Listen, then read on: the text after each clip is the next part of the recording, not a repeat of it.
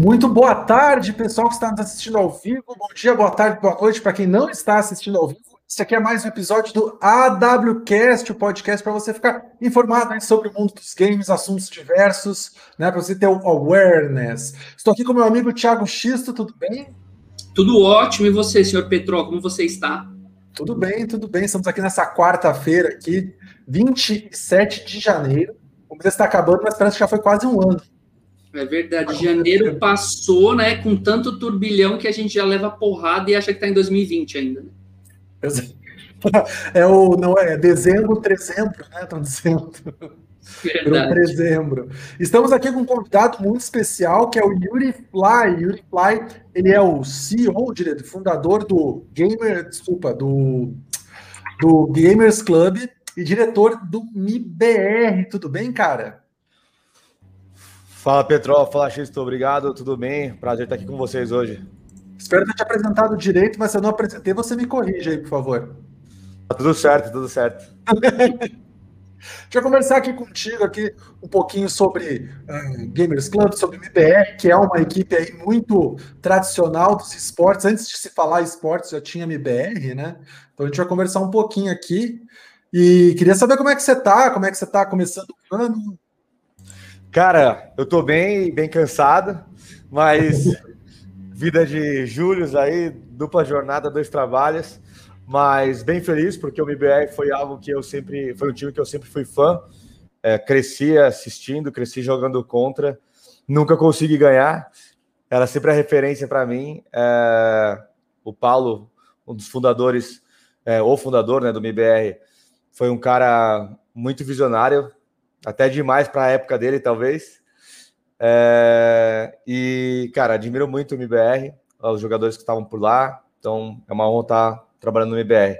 E da Gamers Club foi, é um filho, né? A gente fundou em quatro pessoas e tô aqui até hoje, já faz cinco anos.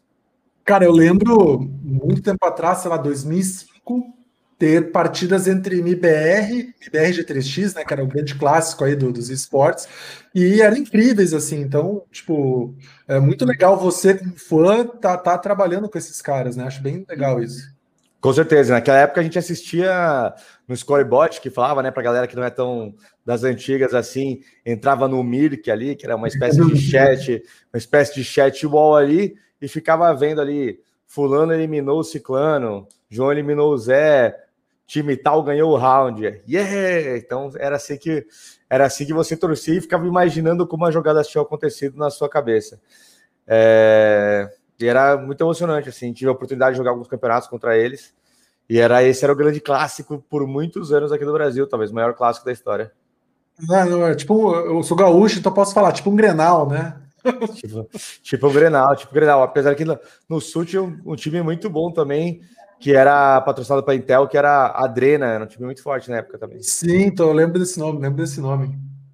Legal. E Fly, você está com várias funções hoje, né? Gamers Club, a maior plataforma de Counter-Strike. A gente pode falar do mundo, América Latina. América mundo, Latina, né? América Latina, América Latina. Legal. E também gerenciando a MBR, que é uma tag lendária e uma marca que remete ao o, a criação né, do cenário de esporte de esportes no Brasil. Mas fala um pouco da sua formação, cara. Você já foi jogador, fala um pouco também da sua trajetória profissional até você chegar ali na fundação do, da Gamers Club com seus sócios. Conta um pouquinho aí também do Fly como, como jogador, como empresário, como profissional. Com certeza. Acho que assim como a maioria dos jogadores de CS competitivos, ou de qualquer competidor do Brasil, sou um jogador de futebol frustrado, né? Então, a gente queria jogar bola. E eu tenho 1,70m, era zagueiro, e não deu muito certo essa experiência aí. A galera falava que eu era muito baixo para ser zagueiro. Mas dava para ser meio campo, dava para ser um lateral. Dava. Eu era lateral também, mas faltava habilidade para ser o meio campo e para ser lateral eu até tentei. Cheguei aí um pouco para frente aí, mas falta, faltava habilidade também. É, e aí nesse, nesse processo aí de, de competir, eu encontrei, tinha uns 14, 12 anos, eu encontrei casualmente o Counter-Strike para me divertir, né? Então começar a brincar. Já estava saindo na TV, nos jornais, é, as notícias sobre ah, jogo da favela do Rio de Janeiro, eram as notícias que saíam sobre o Counter-Strike, até eu não tinha computador na época, descobri uma lan house, na verdade até tinha PC, mas não bom o suficiente para rodar o CS, um amigo meu me levou para lan house e comecei a jogar, e me apaixonei à, à primeira vista ali do, pelo jogo, achei muito divertido, eu jogava já Quake um pouco para brincar, e achei o CS muito muito completo, né? Essa ideia de ser o time, é, de terem as granadas. Uh, então gostei muito desse, gostei muito desse jogo. E a diversão ali na Lan House, né? A galera gritando, todo mundo se divertindo. Então.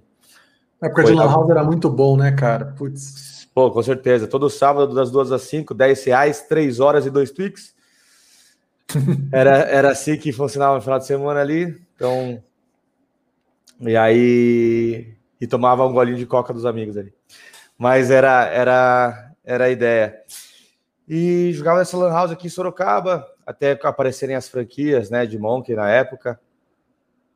E comecei a encontrar pessoas para formar time, comecei a jogar, treinar, jogar campeonatos. E assim foi até meus 18 anos aí, quando eu entrei para a faculdade. E aí decidi parar de jogar. E você se formou no que, Fly? Cara, eu estudei análise de sistemas. Uh, então, sou programador de formação. Achava que estar no computador significava gostar de programar. Mas, na verdade, não é, não é porque você se diverte utilizando softwares que você vai ser um, um bom programador. Apesar que eu gostava de matemática, de, de, de lógica, então até que foi legal, mas era uma época meio conturbada ali da minha vida ali. É... Nossa família tinha passado por algumas situações aí de, de problemas financeiros, então eu queria fazer grana ao invés de estudar, queria entender ali como ajudar mais naquele momento, e a faculdade era integral. Então, comecei a fazer bicos tocando pagode ali, tocando cavaquinho na noite e ganhando um trocado. Caramba! e não levei a faculdade tão a sério assim como eu deveria. Só que daí no último ano eu achei que eu deveria, eu precisava conseguir um emprego e achei que eu não sabia nada para poder trabalhar. Então eu vendi um projeto de um e-commerce para uma loja de cadeiras, só que eu não sabia fazer o e-commerce, né? Então, mas foi, foi essa venda foi o que me motivou a poder de fato aprender e trabalhar melhor, uh, aprender, né, para poder trabalhar de verdade e, e, aprender. Cara, preciso entregar isso, preciso aprender como criar um banco de dados direito e como que eu integro com o sistema de pagamento e como que eu faço o front dessa página, porque aí aí eu tinha uma, um motivo da entrega, né? E acredito muito que na educação mundial, no Brasil também, principalmente, né? A, a gente, existe essa falta de conexão do, do prático com o teórico, né? E eu acredito que você tem que ser colocado a um desafio para depois querer aprender, né? Você queria, você tem que aprender antes. Às vezes você não se, muitas vezes você não se sente motivado porque não é claro como será o uso daquilo. Então aquela venda do projeto foi uma dica de um amigo e, e foi assim que eu aprendi a programar de verdade. Cara, eu acredito Não. muito nisso. Assim, pensando na minha trajetória, eu trabalhei 10 anos em agência. Assim, é muito claro para mim, isso eu falo para bastante pessoas, até para a galera mais nova que estava nas minhas equipes e tal. Cara, a minha, a minha curva de crescimento mais rápida, sempre, em todos os momentos da minha vida, foi quando eu fui jogado no meio da fogueira. Foi quando, por exemplo, sei lá, eu era um analista e daí batia no meu joelho, X, você tem que fazer uma campanha de Twitter. Nunca tinha trabalhado com Twitter. Beleza, vou fazer. Aí ia atrás de artigo, ia conversar com um diretor lá na agência que trabalhava bastante com isso. Então, para mim, cara, eu acho que isso é uma, é uma das maiores dicas que eu dou, porque tem, tem perfis e perfis de profissional, a gente não pode generalizar também, mas assim, eu, eu via que as pessoas que mais cresciam de carreira mais rápido eram exatamente essas pessoas que topavam o desafio e realmente ir para uma zona totalmente desconfortável, que não tinha experiência, mas que, cara, é aprender a nadar sendo jogado na piscina. Eu acredito Exato. muito nisso, cara. Muito. Eu também, é nessa, e é nessa hora que você sai batendo o braço mesmo. E para mim faz todo sentido. Eu sou um cara que gosta, teve uma época que eu gostei bastante de entender mais sobre educação e participar de alguns grupos de discussão de como melhorar a educação, e eu acredito muito nisso também. Cara, e você contou que, que, que, jogava, né? Que chegou a competir eh, com, com, game, né?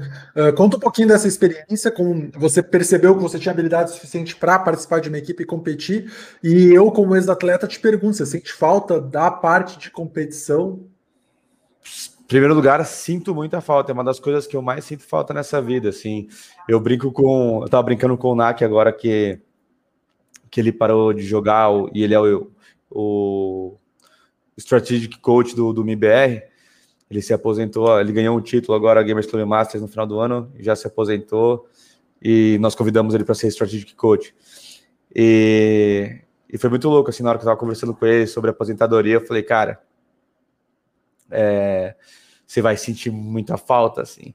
Talvez, talvez agora, assim, você esteja com essa experiência de competir, dessa sensação da, da derrota da vitória, mas de verdade, assim, eu não eu não consigo me recordar a última vez que eu tive a mesma sensação de, cara, tem campeonato amanhã, cara, perdemos, cara, ganhamos. Não não, te, não, não me lembro assim dessas sensações serem repetidas em outro momento. Assim, obviamente não tem como, tem né, cara? obviamente como... que a minha vida tem momentos de diversos momentos de felicidade, né? A gente a empresa está crescendo para caramba, a gente vendeu, uh, vendeu a empresa, né? E pude, pude fazer um patrimônio. Mas é diferente, é muito diferente.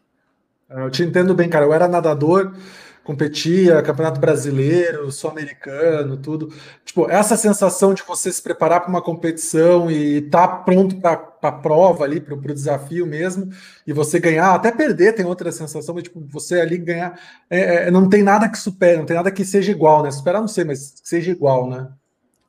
Exatamente, são felicidades diferentes, e esse tipo de felicidade eu, eu não consigo ver mais. E como é que daí, como é que você sai de um, ex-pro player e se torna aí daí, diretor de uma, de uma equipe? Como é que foi essa transição para você?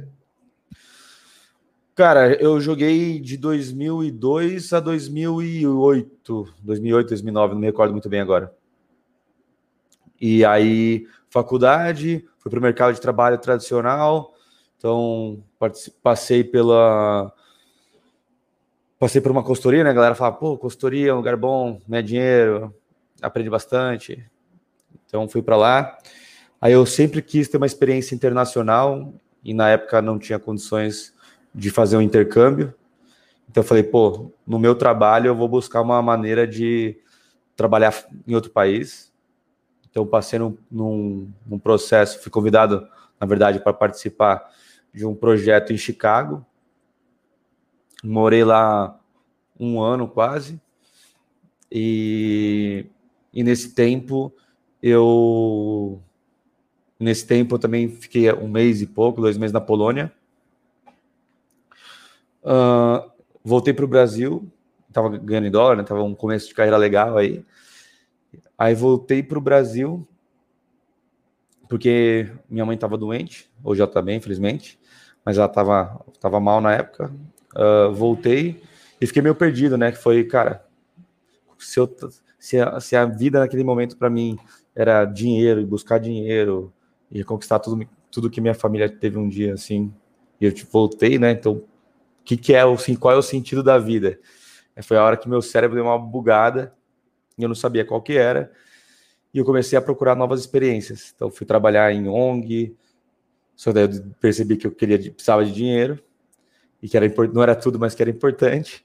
Depois fui trabalhar. É... Ah, e meu estágio na faculdade foi numa agência de publicidade, assim. Então aprendi a mexer um pouco de tudo, né? Aprendi a mexer com Photoshop, é... editar vídeo, uh, áudio, é... fazer proposta.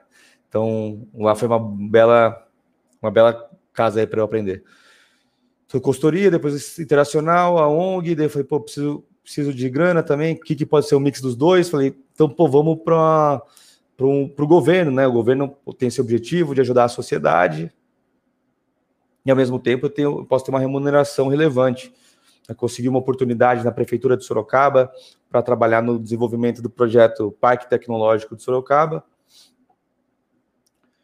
Fiquei como coordenador lá, lançamos, que aproximadamente dois anos, só que ao mesmo tempo também a velocidade do poder público muitas vezes causa um, uma, certa, uma certa frustração ali. Falei, cara, então eu preciso de velocidade. Fui trabalhar numa startup, muito bom, porque você aprende a inovar e a errar com dinheiro que não é seu. Então é uma grande escola você trabalhar numa startup.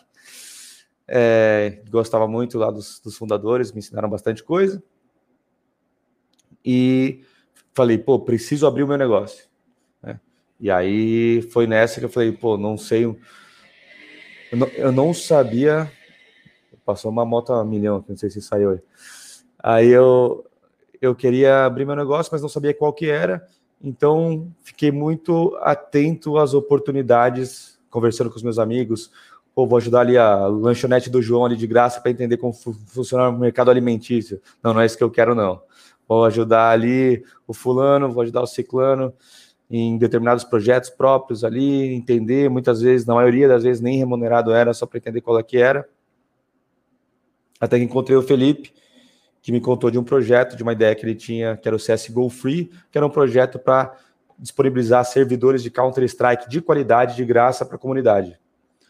Aí eu ouvi a história, pensei mais um pouco e cheguei com a ideia de modelo de negócio da Gamers Club. Encontramos o Juliano, que, que eu falei, cara, mas eu não tenho condições de programar isso.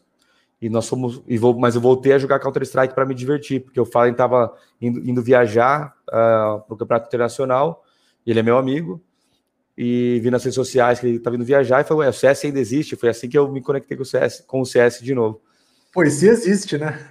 É, e aí foi aí que eu voltei a me conectar com, com ele de novo, porque eu, eu, queria me afastar ao máximo, assim, porque eu sabia que se eu assistisse, eu ia estar lá, e aí eu ia querer jogar duas partidas, mas eu ia querer ver o que eu errei, daí eu ia querer montar um time, então eu me afastei muito totalmente. Aí nós criamos, aí nós fomos jogar um campeonato aqui no Brasil e encontramos uma plataforma para se inscrever e para utilizar que se chamava XCL que gera muito do caminho andado do que a Gamers Club queria ser, na nossa ideia.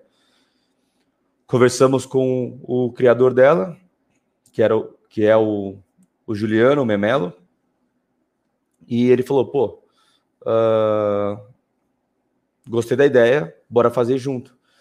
Então já nasceu a Gamers Club aí sendo a base da, da XCL, que era a plataforma do a plataforma que o Memelo já tinha desenvolvido desde 2012 até 2015, nessa época. E só que a gente falou, cara, a gente precisa de tração também para essa plataforma. A gente não quer, a gente quer testar, a gente não quer investir tanto dinheiro em marketing agora. Precisa de uma figura para chamar essa galera. E foi aí que, a gente, que nós convidamos o Fallen, que já era nosso amigo, já confiava no nosso trabalho, que entrou para poder ser essa cara da Gamers Club e poder divulgar. E aí ele já tinha uma marca muito forte, que era a Games Academy, e ele trouxe essa marca junto com a gente e se tornou o, um dos nossos produtos aí, que é a Games Academy, a parte de aulas dentro da empresa e plataforma Gamers Club. Legal. Muito bem. E Fly, assim, a Gamers Club cinco anos, né? Você falou? Isso, o projeto começou em 2015 e a empresa, de fato, a gente abriu em 2016. 2016. Então, já cinco anos de projeto. E foi até um papo que a gente teve aqui, acho que foi com.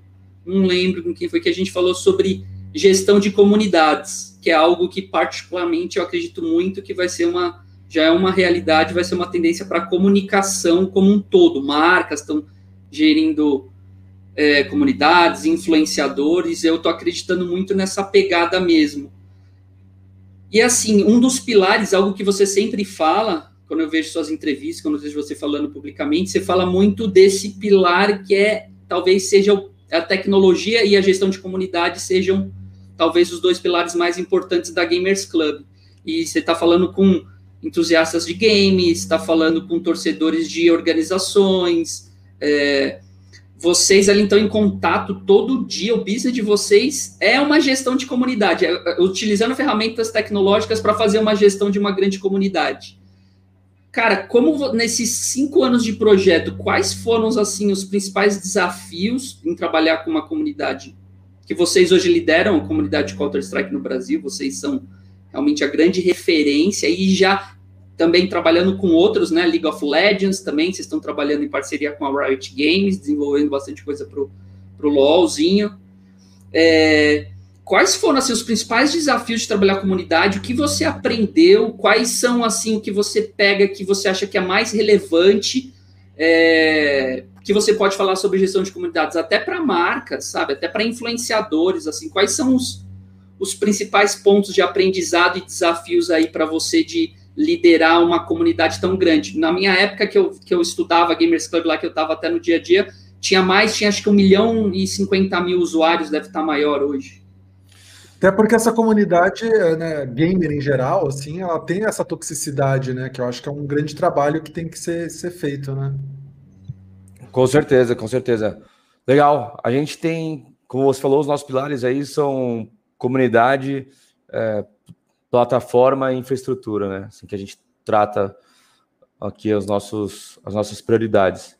É, em termos de comunidade, eu acredito que existem diversos desafios que vão mudando ao longo do tempo.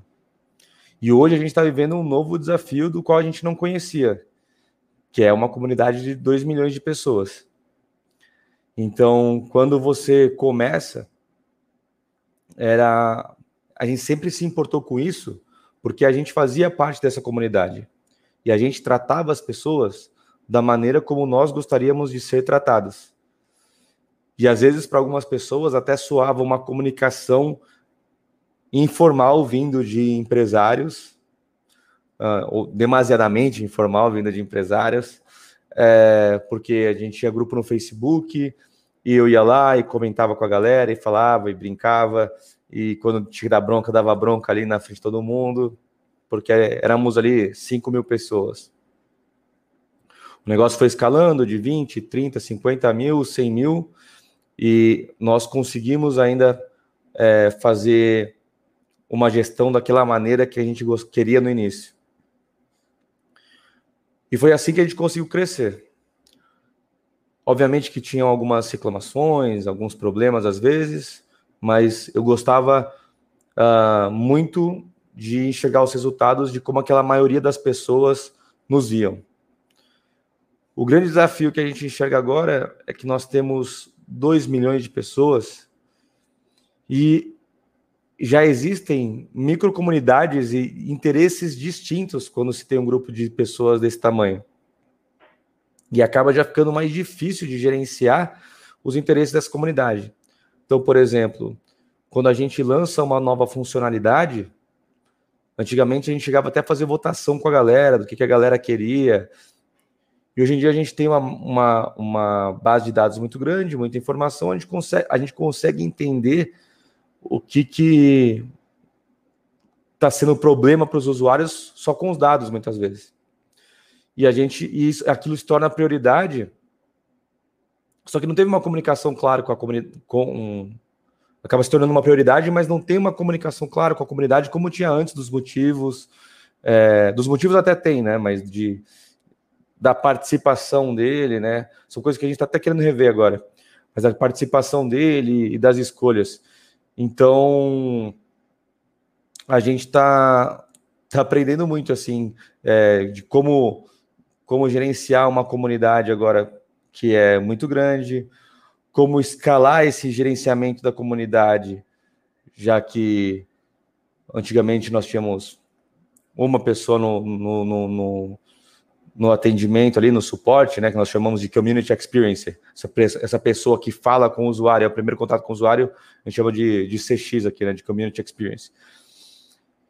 É, ele está pensando em coisas para a comunidade, está ali ajudando a gerenciar e respondendo a comunidade, mas hoje são uh, oito pessoas. Cresceu, mas não, não de acordo com um número de usuários, né? Não foi proporcional ao número de usuários esse crescimento.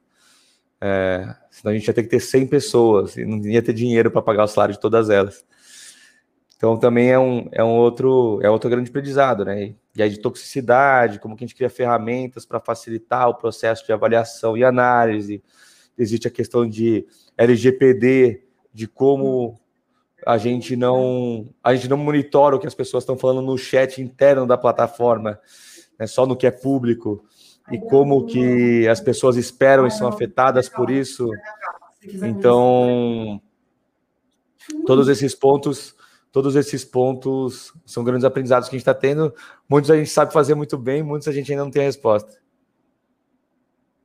Você acha que é, cabe do desse CX, do, do, seu, do seu gerente de comunidade, de trazer essa educação para a comunidade, como a gente está falando de toxicidade, essas outras coisas que tem na comunidade gamer, ou não? É, vocês meio que mais orientam, não sei, mas eu queria saber a sua opinião. Uh, a gente orienta em situações que outras pessoas reportam, nós orientamos as pessoas. Né? Se alguém reportou você, Petró, eu acredito que não está dentro das regras de uma punição, de um banimento, mas acredito que foi bem, foi bem tênue essa linha é, e que você pode ser uma pessoa que não tem o complemento que a gente espera, mesmo que não, não banido, né? Nós alertamos, nós buscamos educar, mas isso aí é um trabalho de formiguinha, né? É, e nós criamos conteúdos que nós buscamos educar as pessoas. Mas acredito que muitas vezes essa educação é que nem a gente estava comentando da educação de jogar na piscina, assim. É... Só, só falar e só passar conteúdo sem o cara sofrer algumas coisas da vida não vai mudar, assim. Eu mesmo, quando eu tinha 15 Exato. anos, eu era um dos caras mais idiotas que eu conheço. É, as pessoas mudam, né? Todo mundo tem, consegue mudar, né? Acho isso bem, bem importante. A gente até tem perguntas aqui do pessoal que está nos acompanhando na live. Posso ler uma aqui, Xisto? Com certeza. O Shinoda está fazendo uma pergunta até simples. A Gamers, Gamers Club veio antes da Academy? Não, a Games Academy nasceu, o Fallen criou ela em 2012. Só que era bem. tinha uma, uma missão e né, um propósito muito parecido com a, com a Gamers Club, mas era mais focado em conteúdo e campeonatos. Não tinha parte da tecnologia para poder levar isso ao maior número de pessoas, não tinha servidores. Então, ele tinha um grupo no Facebook as pessoas pagavam um boleto, mandavam um comprovante para ele, ele conferia, ah, essa pessoa tá paga, ela pode ficar no grupo do Facebook, não tá paga, tirava do grupo do Facebook. Então era algo bem simples na época, mas que, que já mostrava um certo resultado interessante. Ele começou lá em 2012, e aí a Gamers Club começou em 2015. Então a GA veio antes da GC. Muito bem, muito bem. Legal. E Fly, é, assim, vocês, além do dessa da gestão da comunidade mesmo nos servidores, tem os eventos, né? Que são muito importantes para a comunidade, né? Vocês fizeram vários eventos, campeonatos também com times profissionais. É, como você vê também essa questão do, do, gerenciamento de toda essa galera com eventos, né? A gente teve um problema, teve, tivemos pandemia em 2020, mas eu sinto que a comunidade de CS sempre foi muito carente, né?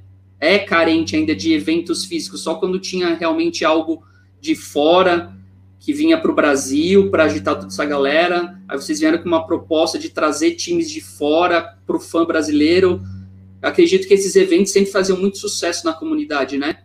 E vocês pretendem, tendo essa questão de pandemia resolvida, continuar com os eventos no Brasil?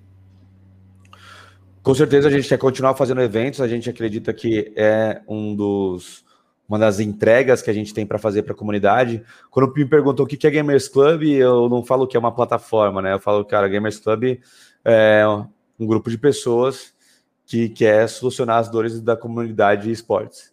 E se eventos é uma dor, faremos. É, ter uma plataforma é uma, é uma dessas coisas. Então, queremos sim continuar fazendo eventos. Mas no Counter-Strike especificamente, ele possui algumas nuances que é importante a comunidade entender e, e as pessoas saberem mais por que, que a gente faz uma coisa ou não faz outra.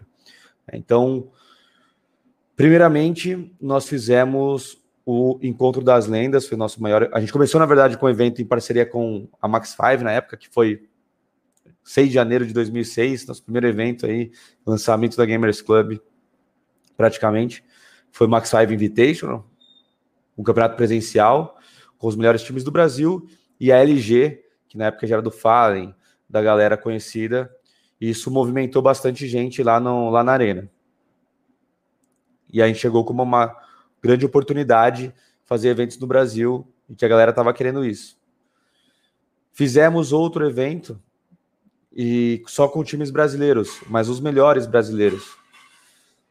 E de uma diferença de 3 mil pessoas no, nesse campeonato que a LG participou, tinham 80 pessoas assistindo os melhores 80 times brasileiros presencialmente. Então a gente percebeu que o time, os jogadores que estão atuando no Brasil ainda não conseguiram alcançar esse status de ídolos, onde por mais que as pessoas as pessoas querem assisti-los, né, elas assistem né, as partidas e tudo mais, óbvio que menor número do que dos grandes campeonatos internacionais, mas assistem milhares, dezenas de milhares de pessoas assistem partidas de campeonatos brasileiros, mas não tem essa idolatria para o cara ir no evento, pedir um autógrafo para a maioria das pessoas. Até porque existe uma proximidade muito grande, né? Esse cara aí do Brasil é o cara que ele jogou ontem à noite contra. Então, a gente entendeu que eventos competitivos brasileiros, para a gente era muito custoso fazer presencialmente e não tinha o interesse do público em estar presencialmente. Então, o Gamers Club Masters, por exemplo, é um evento que não é aberto ao público. A gente faz um show online na transmissão, mas ele não é aberto ao público exatamente por isso, porque a gente acredita que é uma construção que vai demorar para se criar esse interesse do público estar presencialmente ainda. É... E aí sim, aproveitar momentos onde a gente tenha grandes estrelas internacionais para juntar com os brasileiros para ter grandes eventos presenciais. Essa é a forma que eu enxergo de, de sucesso para o nosso curto médio prazo. Legal. Você, Fazendo... Pode falar, desculpa. Não, não de você está seguindo no meio do rumo aí, eu quero fazer uma pergunta que já foge um pouquinho, pode fazer. Não, eu também ia fazer de um outro assunto, pode ir lá. Então, a pergunta é, como você vê o sucesso do do, do, Counter-Strike ainda hoje, pô, é transmitido competição no Sport TV, né? Um dos, o Gaules ainda transmite competições, né? Tem eventos, enfim, uh, é, um, é, um, é um, um game que ainda atrai muito público, mas a gente tem outros games que também estão atraindo público, como Fortnite, como Call of Duty Warzone, enfim. Mas acho que Fortnite é o grande Free Fire, né? não podemos esquecer o Free Fire, mas o, o Fortnite hoje eu vejo talvez como um game popular, assim, que acaba abrangendo mais gente. Mas o Counter-Strike ainda está aí há mais de 20 anos, né, fazendo esse sucesso. Como é que você, como ex-jogador, agora como diretor de uma equipe, como aí o CEO do, do, do, do de aulas, né, do, do, serviço de aulas de, de Counter-Strike, como é que você vê o game ainda sendo relevante, fazendo esse sucesso todo? Eu fico muito feliz, porque é o jogo que eu mais gosto de jogar.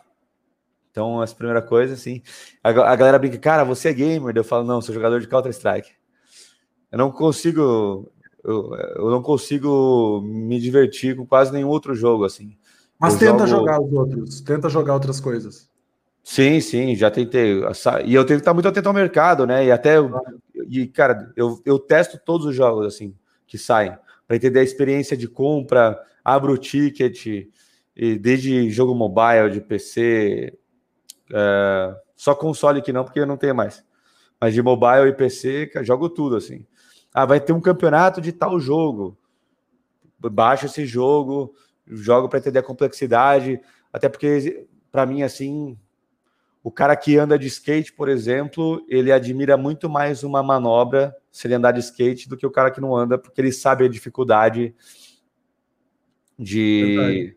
Pô, andar com a base invertida, que para mim só, ah, o cara só virou de lado. Não, pô, você andou de skate, sabe que andar com a base invertida é difícil, cara. É, então eu jogo para entender a complexidade daquele jogo também, algumas partidas. No caso do Counter Strike, eu gosto bastante. O Valorant estou jogando, eu tô jogando bastante também, é um que eu gostei de jogar.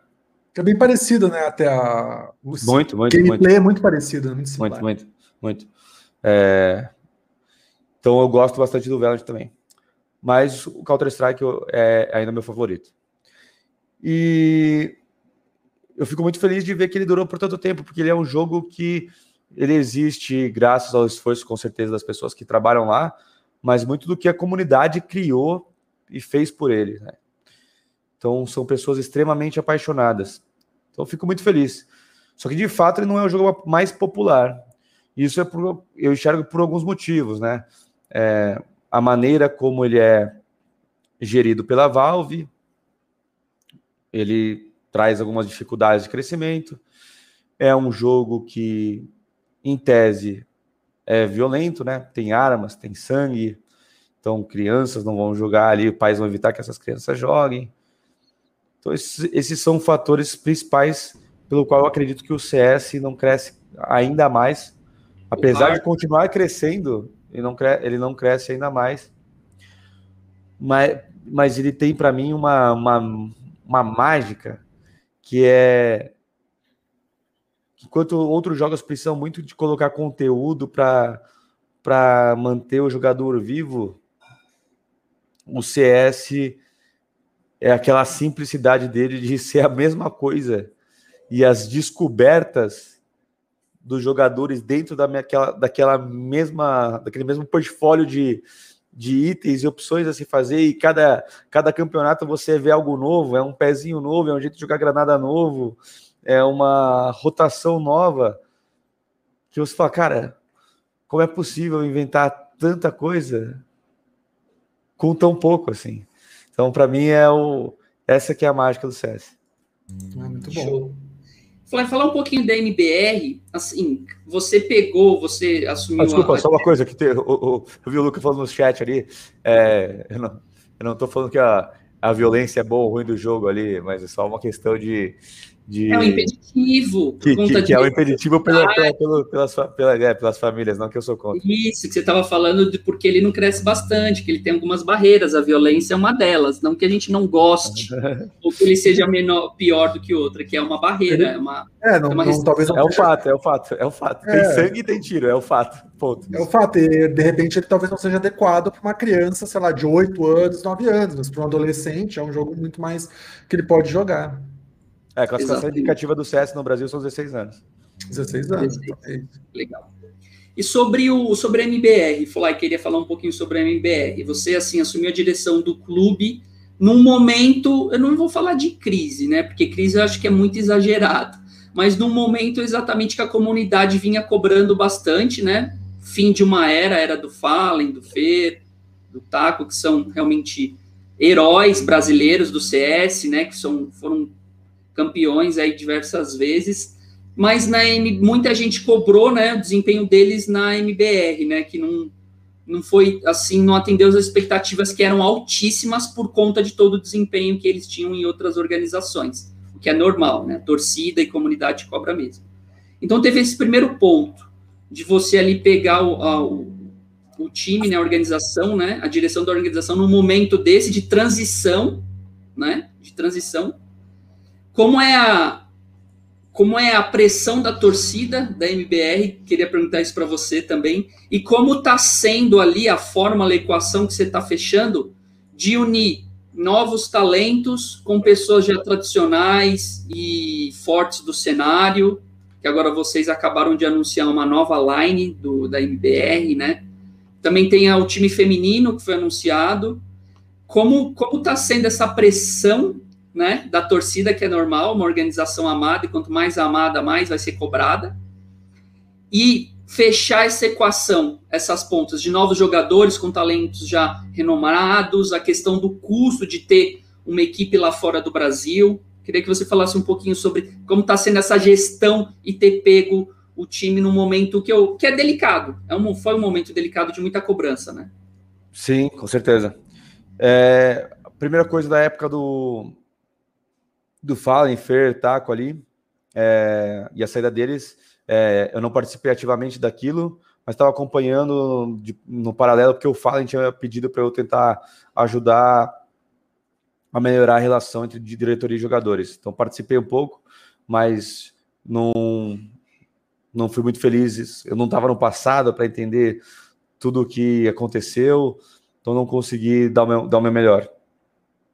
É, bom, aí teve a saída deles, da qual não participei, mas que eu entendo que, que, que eu sei, na verdade, que da visão da diretoria, eles entendiam que o, o continuaria no time e iria reconstruir.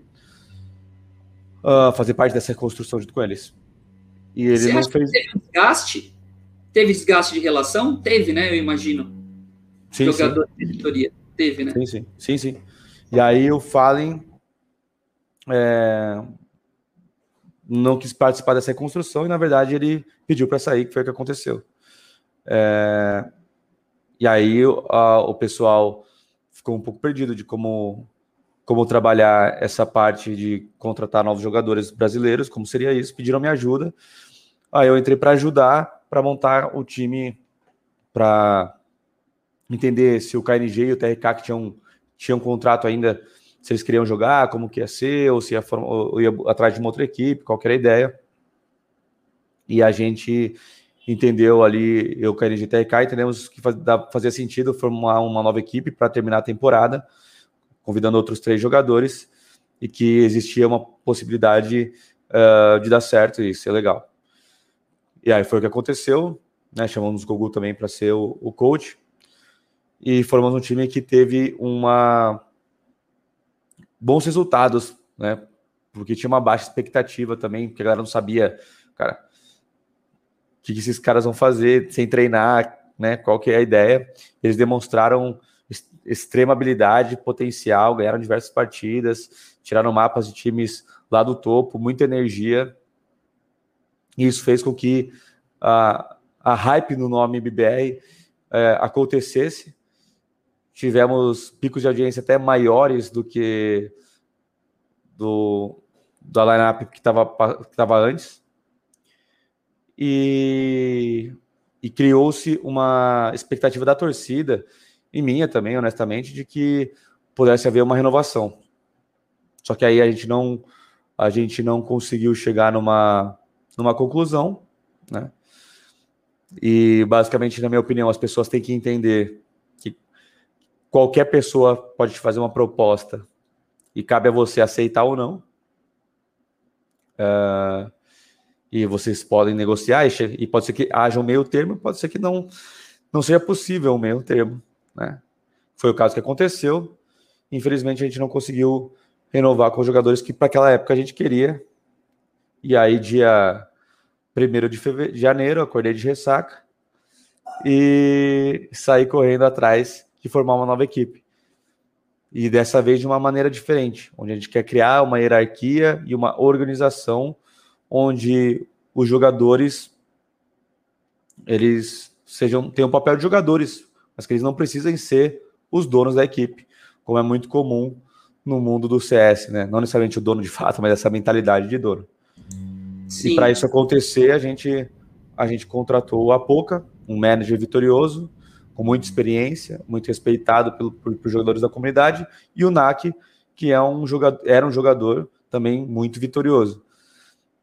E essa responsabilidade de formar uma, formar uma equipe veio deles, né? Então eu não sou a pessoa ideal hoje para falar quem são os melhores jogadores do cenário e como a gente poderia montar uma equipe. Então existe uma comissão técnica, que hoje são, são os dois, no CS masculino, para formar isso. E eles procuraram os jogadores que, na visão deles, fazia mais sentido.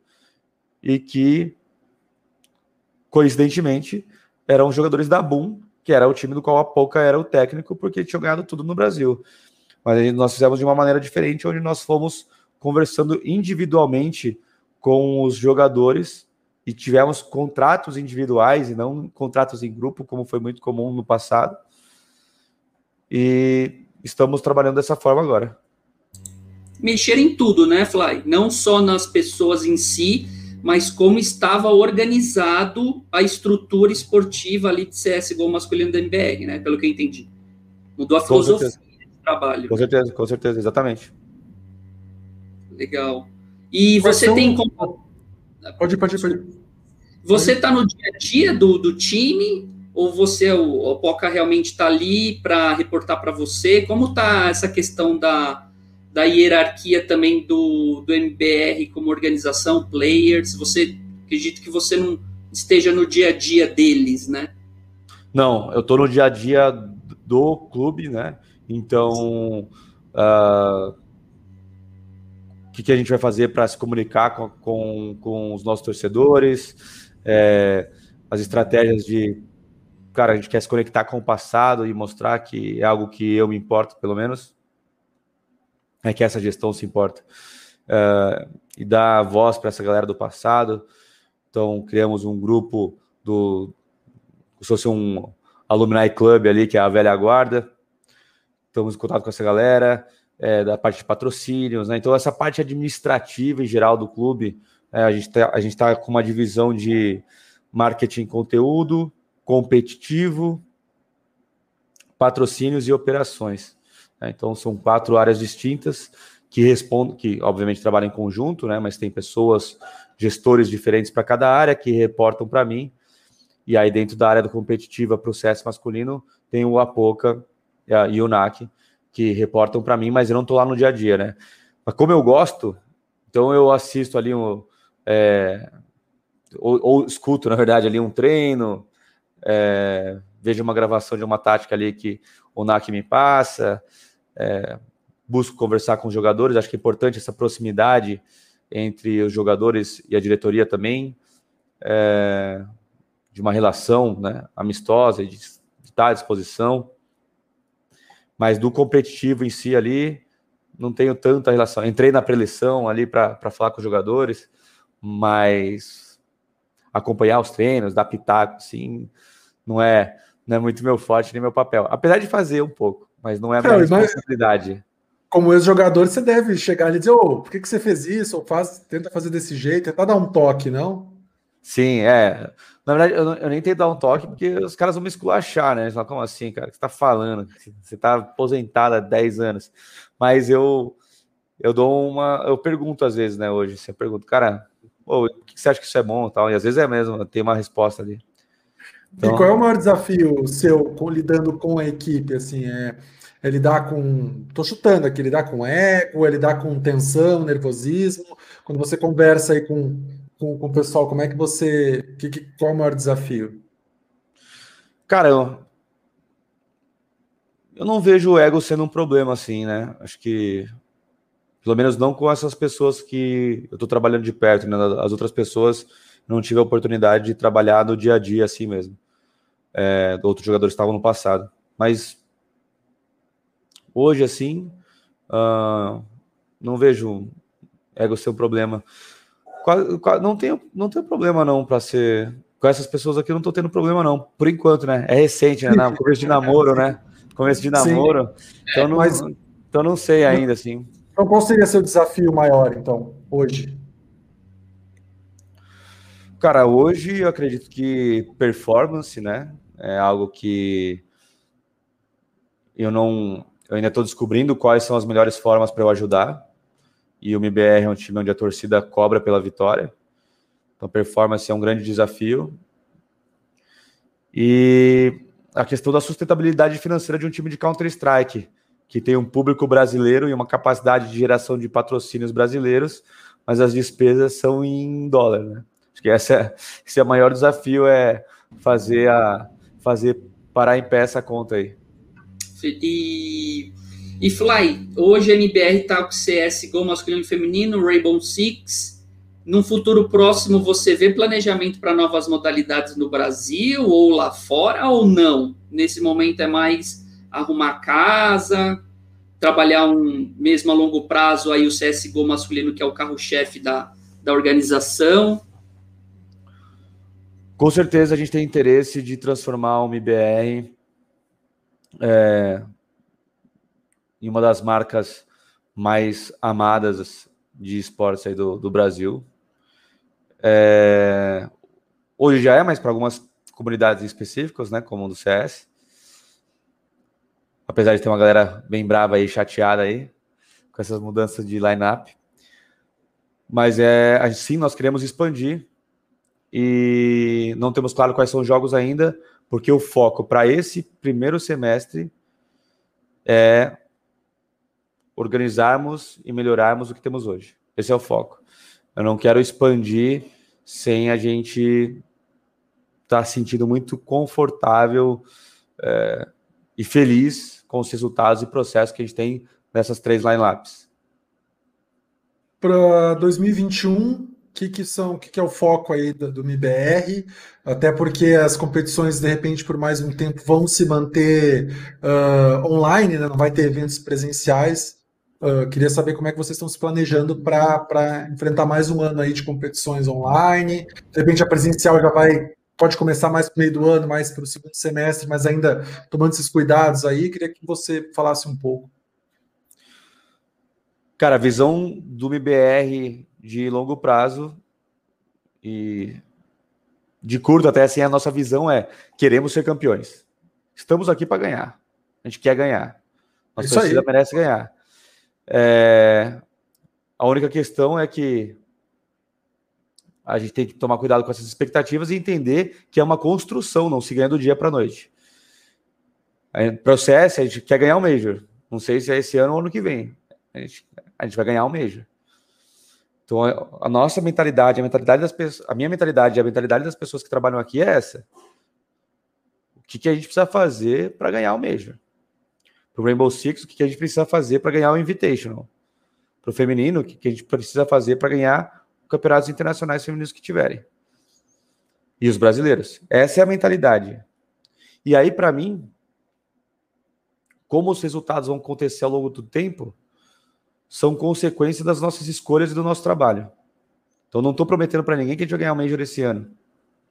Mas que com essa mentalidade, nós iremos construir uh, as melhores ferramentas e, e nos desenvolvermos profissionalmente para alcançar esses títulos que a gente vai ficar feliz com esse caminho que a gente vai estar tá percorrendo. Né? Agora, na semana passada, a gente perdeu de 2 a 0 da Heroic eu quero ganhar da FaZe hoje? Com certeza. Mas um 2 a 1 mesmo perdendo, vou ver como uma evolução. E no próximo a gente ganha. Né? Então, esse tipo de pensamento que eu acredito que é o mais importante é quanto você está se dedicando para avaliar as suas falhas, para evoluir cada vez mais, para se tornar o melhor jogador. É isso que eu espero do time. E em relação à organização, para que a gente tenha melhores formas de levar o conteúdo para a comunidade, que a gente queira, a gente consiga bater um papo honesto de explicar como que é o negócio, como é que tá, que as pessoas entendam como funciona o negócio, quais são minhas preocupações, porque eu penso que porque como que funciona o mercado de esportes também em, alguns, em diversos sentidos, seja para os organizadores de torneio, para as desenvolvedoras de jogos, para os clubes, para os patrocinadores, para que as pessoas entendam pelo menos a minha visão né, de como eu enxergo esse ecossistema, no caso de times, para mim é algo que vai se tornar gigante, já é grande, mas que é muito custoso e que, na maioria das vezes, é mais um investimento do que uma, um, um local lucrativo de curto prazo. Né? Esperamos que seja lucrativo no longo, mas que hoje, no curto, é, é um investimento. Então, essa visão é importante para as pessoas entenderem. Ah, por que você não contrata aquele jogador lá que custa 600 mil dólares? Porque eu não quero quebrar a empresa. É simples. Perfeito. Tá. É, é, será que dá tempo de uma última pergunta? Claro. Cara, algo que me deixou assustado aí, até no cenário internacional de CS, problema com hack, né? É o foi o do coach, esse último, né? Que o coach parece que conseguia ouvir algumas coisas. É, na verdade, do CS esse aí foi um bug, na verdade, não foi um hack intencional, era um bug ah. onde eles conseguiam ficar do céu, mas não eram, não eram eles que faziam isso acontecer, simplesmente acontecia. E através Mas desse bug. Era uma vantagem. Através desse bug, ele conseguia ver os adversários e ouvir os adversários se ele passasse essa informação para os jogadores dele. É, então, sim, era uma vantagem indevida. Sim, usou essa, assim... esse bug? Foi usado esse rolou, bug para ter vantagem? Rolou, rolou, rolou, esse bug mais de 30. Só que qual que é o problema? Tempo, né? ah, né? Não tem nenhum histórico de quando ele começou, né? Não. não. E aí, qual que é o problema, na verdade? Ninguém sabia, ninguém consegue provar se esse coach usou uh, de maneira intencional ou não e se tirou vantagem dele. Porque muitos coaches falavam, cara, quando eu vi que aconteceu, eu não sabia o que era, e não se falava sobre isso, as pessoas não sabiam o que, que era mesmo. Então eu não sabia o que, que era. Então eu falava para os jogadores, ô, oh, galera, eu tô bugado e eu não vou falar. Então muitos coaches de fato fizeram isso, né, ou disseram fazer isso. É... Outros coaches é... e aí outros coaches mexiam a tela, dava para ver que você estava olhando alguma coisa. E falava, ah, mexi a tela, mas eu não falei nada também. Então o time não teve vantagem. Então não dá para saber. Como não dá para saber o que, que aconteceu nesse histórico, o que o cara falou no Discord para o time dele, se ele estava vendo ou não, é, todos os, os coaches que foram registrados esse bug foram punidos por isso, com suspensão. Então, é, esse foi o resultado da ópera. Legal. Uma última pergunta, Fly, rápido, dois minutos. MBR Fúria. Rolou umas tretas aí pesadas. Pesadas não, Assim, o cenário de Counter-Strike, diferente do esportes, ele tem, acho que, essa uma rivalidade mais visceral. Tem. Acho que muito ligado ao futebol, muito ligado, sei lá, 2000, 2000. Gal fala muito disso, que era de você subir num monitor e apontar e falar alto. O Counter-Strike tem essa cultura mais visceral de competição. A MBR e a Fúria aí são os dois pontos fortes do Brasil no CS Internacional e aconteceu esse esse problema no Twitter aí. Parece que alguns jogadores da Fúria não quiseram fazer um fair play ali com a galera da MBR. O Fer falou bastante em live. Como você vê essa questão, cara? Como tá essa política de boas, boa vizinhança? Como você vê essa rivalidade? Você acha que no Twitter fogo tem que pegar mesmo, que é bom, que traz audiência? Você não desmerecendo, não desrespeitando, não xingando diretamente, tem que ter a rivalidade? Eu acredito que tem que ter rivalidade não partindo para um campo violento, esdrúxulo, eu acredito muito na rivalidade, eu acho sensacional. Desperta a torcida. Como você vê isso? Eu acho que a rivalidade é importante, sim. É, como você falou, desperta a torcida. Eu acredito que as pessoas não precisam faltar com respeito com as outras. Existem formas de você ser melhor que o outro, você rivalizar com o outro, sem necessariamente você ofendê-lo. É... Sobre a Fúria especificamente, cara, eu gosto muito do Jaime, do Akari, do Guerri, são pessoas que eu converso. Ah... Então, somos amigos até, de alguns, sou amigo de algum, alguns deles.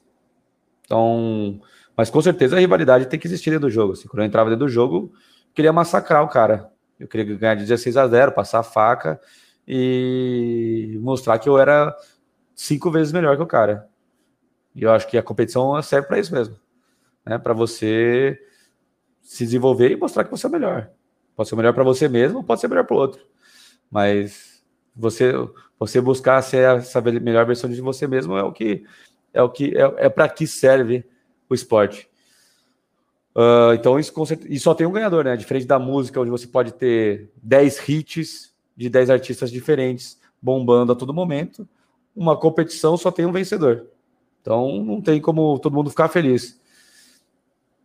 É, então a rivalidade vai existir. Agora, de como aconteceu essa, essa discussão aí, eu tenho uma opinião. Por exemplo, a, o fato dos jogadores da Fúria não terem falado é algo que eu acho ok, porque existe uma hierarquia lá e que essa hierarquia foi respeitada pelos jogadores.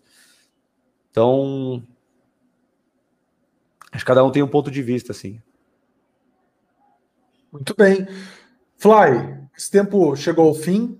Queria te agradecer de novo aí pela presença, por ter aceitado participar com a gente aqui, conversar com a gente. Muito legal. Espero que você possa voltar uma outra hora aí para a gente continuar essa conversa aí que está muito boa. Verdade. Maravilha, com certeza. Muito obrigado pelo convite. Obrigado, galera, que está assistindo a gente, pelas perguntas. Com certeza voltarei numa próxima aí. Quem quiser seguir você, quiser seguir MBR, Gamers, Gamers Academy, o que precisa fazer? Cara, no, no, eu uso mais o Twitter, é YuriFly, tudo junto, Y-U-R-I-F-L-Y. No Instagram é YuriFly, mas tem uma, uma um underline ali entre YuriFly e Yuri Underline Fly. É, Gamers Club, no Instagram, Gamers Club BR.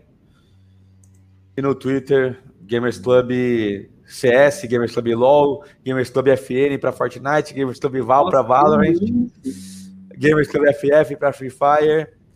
Uh, e site, quem joga CS é gamersclub.com.br. Uh, outros jogos, gamersclub.gg.